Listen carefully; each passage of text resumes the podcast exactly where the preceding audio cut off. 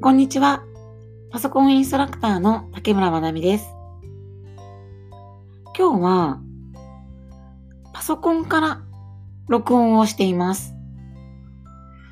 スマホから録音をすると、声の強弱が画面に出るんですけど、パソコンにはそれがないようで、マイクがどのぐらいの感度で私の声を拾っているのかがわからないんですよね。なので、いつもより声が大きかったり、小さかったりするかもしれないんですが、その時は、パソコンの影響だと思っていただいて、皆さんの方でボリュームを調整して聞いていただけると嬉しいです。今日はですね、子供たちのお小遣いの話をしたいなと思います。先日、キッズマネースクールというセミナー形式の、まあ、お金の勉強会に行ってきたんですよね。で子供たちに向けた、まあ、お金の大切さとかっていうそういう内容がメインなんですが、大人向けにもお金の話をしてくださって、知らないって損だなっていうのを痛切に感じた、とてもためになる内容だったんですよね。でもそのセミナーの趣旨というか、がまあ、子供たちにお金の教育をっていう、まあ、小さい頃からお金の管理をしっかりこう、できるような子供に育ってほしいっていう思いがあるようで、で私もそれを機に、二人にお小遣いをあげて、自分でね、お金を、あの、管理するというか、使っていく、やりくりをするっていうところを、ちょっと学んでほしいなと思って、お小遣い制を導入することにしました。で4年生の娘には、1万2400円渡しています。すごい金額ですよね。ただもちろん全部が好きに使えるお金ではなくて、そのうちの1万円以上が給食費と習い事の月謝なんですよね。その2つがですね、ゆうちょ銀行からの引き落としになっていて、普段使っている銀行からお金を移すっていう作業を今まで私がしていたんですが、これからはそれを娘にお小遣いとして渡して、娘にやってもらおうかなと思っています。でその他、習字、まあ、習い事は習字なんですけど、習字が終わると大体5時半ぐらいになるんですが、迎えに行くと、お腹が空いたって言って泣くんですよね。もう、私の顔を見てこう安心してしまうっていうのもあるんだとは思うんですけど、泣くほどお腹が空いていると。それはちょっとかわいそうだなっていうことで、自分で自転車で行って、自転車で帰ってきて、まあ、お家におにぎりを用意しておくから、それを食べなさいっていうふうにいろいろ工夫はしているんですけど、どうしてもね、天気の都合で私が迎えに行くとかって、まあ、いろんなパターンがありますので、その日のこう軽食代として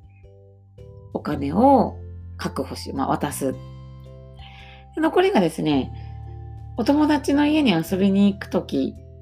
用にお菓子を買うためのお金。1回100円計算で1週間に2回まで。それを4週分ですね。それを合わせると、12,400円になったわけですよね。で、まあ、あのー、自由に使えるお金としては、まあ、1,400円になるんですが、そのまるっとね、渡してしまったら、初めてなのでね、どうなるかわからないので、300円ぐらいずつ持って一緒に買い物行こうかっていう形で、親のね、買い物の時に一緒に買い物をして、まあ、ちょっとアシストしていくような形で今は始めています。まあ、通常の件も同じで自分で入れておいてとかではなくって、一緒に ATM に行って、まあ、本人がお金を入れると。先日、給食費を早速入れに行ったんですが、さあね、そのお金今学校に送られたのっていうね、新たな疑問も出てきて、まあそうだよっていうふうに今は簡単にね、あのー、説明をしているんですが、ゆくゆく少しずつですね、そういうお金のシステムみたいなものも話していければいいなっていうふうに考えています。5歳の息子なんですけれども、5歳の息子は毎週300円おやつ代としてもらうっていうふうに決めました。日曜日にゲゲゲの鬼太郎を楽しみに見ているんですけど、なのでその鬼太郎の日になったら300円もらえるっていう風にしたんですね。で、息子は火曜日にプール行ってるんですけど、早速前回プールで31のアイスを買ったんですよね。170円もするんですよ。で、一つ買ったので残り130円になったわけですよね。でそのお金を持って今度はおやつを買いに行って、コアラのマーチをね、1個買ったらもうなくなってしまうわけです。どうするか考えた挙句、息子は30円ぐらいのお菓子を3つ買うっていう方法を取ったんですよね。ラムネと、もう一つベビースターラーメンの食べきりサイズみたいな小さいものと、なんかもう一つグミみたいなものを買ったのかな。で昨日はそのベビースターラーメンを食べていて、残りもう5円しかないんです、息子は。次の日曜日まで残り5円しかなくって、もうお金がない、買えないっていうのを実感したらしくて、その昨日食べていたベビースターラーメンを半分残して、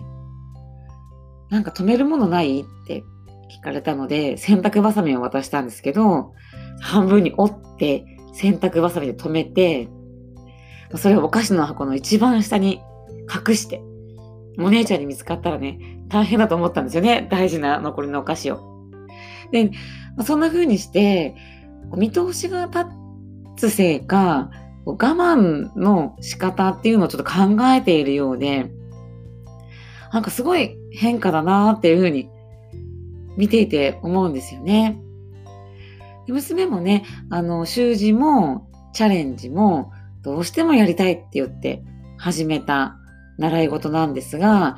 私はね、ちょっとでもこう、無駄というかね、あの、やる気のないような様子だったらいつでもやめていいよっていうふうに言っているんですが、まあそういったお金を管理して、まあ、これだけのお金を使っているっていうふうに、あの、身をもって分かると、また別なね、角度から、そういう習い事の大切さっていうのも、まあ、考えてくれるんじゃないかなっていうふうに思っていて、この息子ね、まあ、学は、あの、それぞれのお家によって考え方はいろいろだと思うんですけど、